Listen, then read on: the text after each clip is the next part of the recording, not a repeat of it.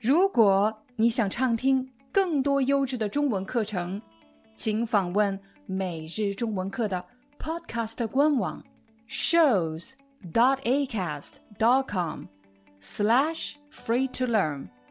我们的付费会员通道为您提供无广告干扰的高质量收听体验，想听多少就听多少。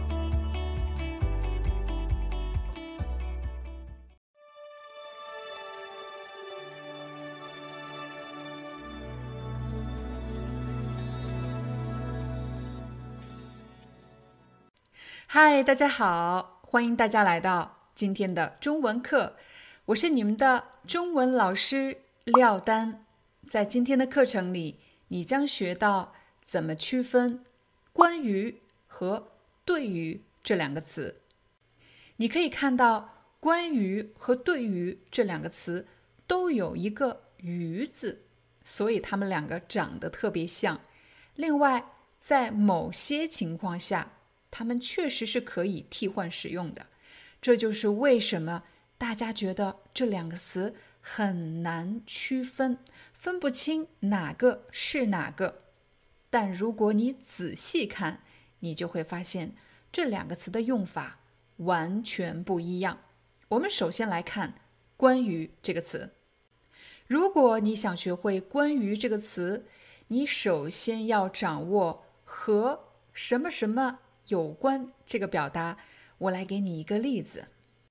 假设我在看一篇文章，如果你问我廖老师这篇文章讲的是什么呀？我会回答你，这篇文章的内容和中美文化差异有关。请大家注意这个句型和什么什么有关。你再问我这篇文章讲的是什么？文章太长了，我没有办法把所有的信息都告诉你，所以我只能告诉你主题内容，大概的一个内容。这篇文章的内容和中美文化差异有关，和的后面放的是概括性的主题，和什么什么有关。我们来和大家练习一下这个句型。假设你的朋友最近在看一本书，他告诉你这本书太好看了，你很好奇，就问他这本书讲的是什么呀？他告诉你这本书的内容和外星人有关。这本书的内容和什么有关？和外星人有关。我们也可以说。这本书和外星人有关。如果你已经掌握了和什么有关这个表达，那么你就做好了准备来学习“关于”这个词。其实，当我们问这篇文章讲的是什么，或者这本书讲的是什么，这样的提问方式其实是非正式、比较口语，而且比较宽泛的。如果你想用一种更清晰、更准确的方式提问，你可以说：“这本书是关于什么的？”这篇文章是关于什么的？请大家注意，虽然你要学习“关于”这个词，但其实“关于”的习惯表达是“关于什么什么的”，而不只是“关于”这个词。关于什么什么的。在“关于”的后面放的是一本书、一篇文章或者一个报告的主题、概括性的内容。这本书是关于外星人的。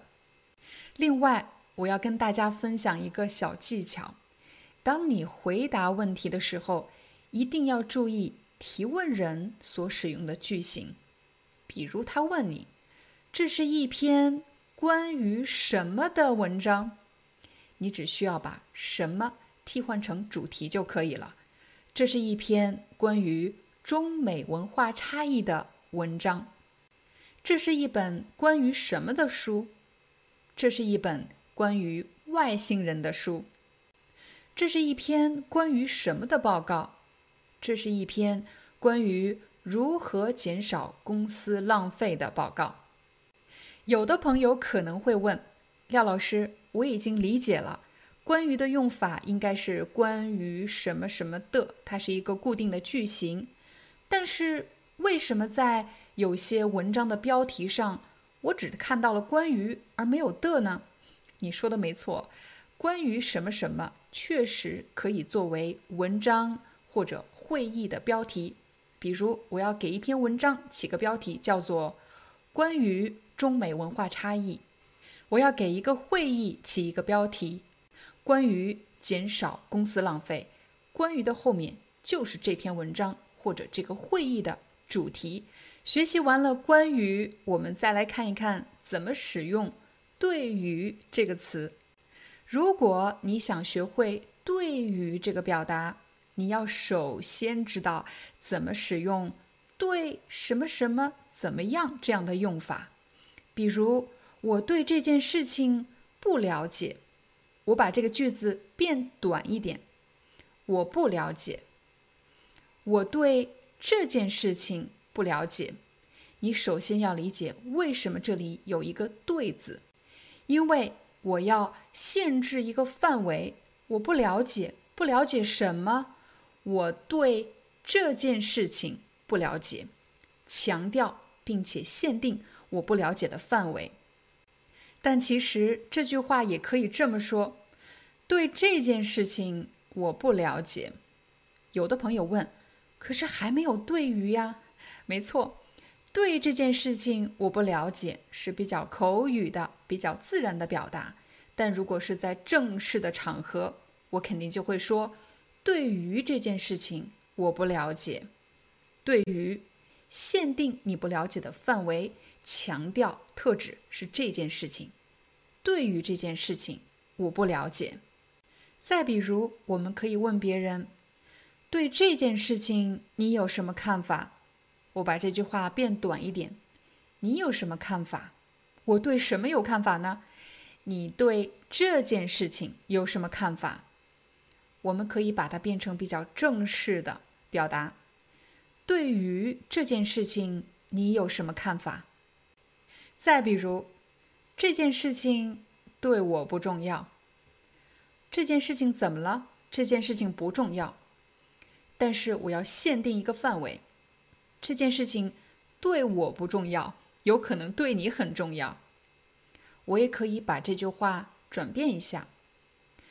对于我来说，这件事情不重要，但是对于你来说，这件事情很可能很重要。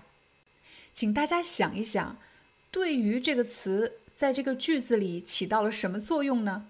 它的作用就是。限定一个范围，而且强调某件事情。比如，对于这件事情我不了解。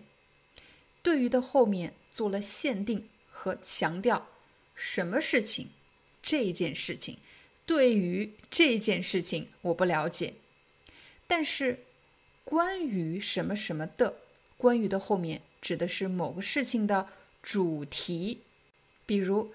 这件事情是关于什么的？我想知道的是这个事情的主题内容。这件事情是关于我家人的。关于什么什么的三个字的句型，关于我家人的，我指的是这件事情的主题。学习完了关于什么什么的和对于这两个词的表达，我们再来看一看，在什么情况下。关于和对于是可以替换使用的呢？比如，当我想问某个人对某件事情的看法时，我可以这么说：“关于这件事情，你有什么看法？”我也可以说：“对于这件事情，你有什么看法？”你会发现在这里，“关于”和“对于”是可以替换使用的。请大家注意，这里。只用到了“关于”这两个字，而不是“关于的”。关于这件事情，你有什么看法？再比如，当你参加会议的时候，很多人都要表达自己的观点和想法，但如果你想确认对方都说完了吗？他的观点都表达完了吗？这时你可以说：“关于这件事情，你还有什么要补充的吗？”又或者，对于这件事情，你还有什么要补充的吗？我相信，通过今天的中文课，你已经能够区分怎么使用“关于什么什么的”和“对于”这个词。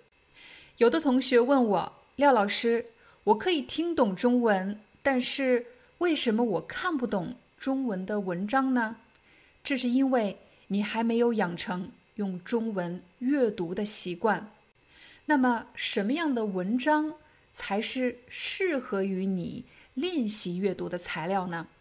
你一定要记得有两个最重要的条件：第一，你对这个话题感兴趣；第二，你已经对这个话题比较熟悉了，具备的基本的词汇量。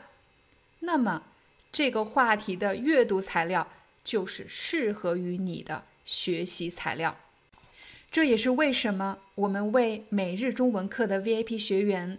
整理了每节课的字幕文稿，总有一个话题是你感兴趣而且了解的，而这个话题的字幕文稿就是你练习阅读的最佳学习材料。有的同学又问廖老师：“我可以听懂中文，但是为什么我说不出来呢？”那是因为你以为我们听懂就够了，就可以说出来，但其实不是这样的。只是听懂还不够，还需要我们用自己的嘴巴说出来。当你说的时候，你就会寻找你需要的词汇，还有句型。所以，我们为 VIP 学员整理了每节课的关键词汇，还有关键句型。还有的同学问廖老师：“为什么我可以听懂，也可以说，但是我不会写中文呢？”那是因为听力和口语是可以自然习得的，但是书写是需要刻意学习的。那么，打好扎实的书写基础是非常重要的。我们为大家整理了每节课的关键汉字，你可以看到每一个汉字的拼音，还有笔画顺序。我相信，通过扎实的书写练习。每天跟着我们练汉字，你一定能写一手漂亮的中国汉字。所以还等什么呢？快点加入，成为我们的 VIP 学员，你就可以获得每日汉字书写练习、每日字幕文稿阅读练习，以及每日关键词汇、关键句型练习，帮你说一口流利地道的中文。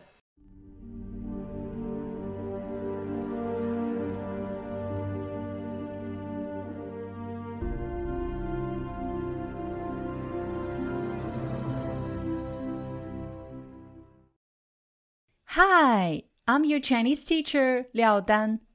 Thank you so much for listening to 每日中文课. If you're looking for more lessons, please visit our podcaster website.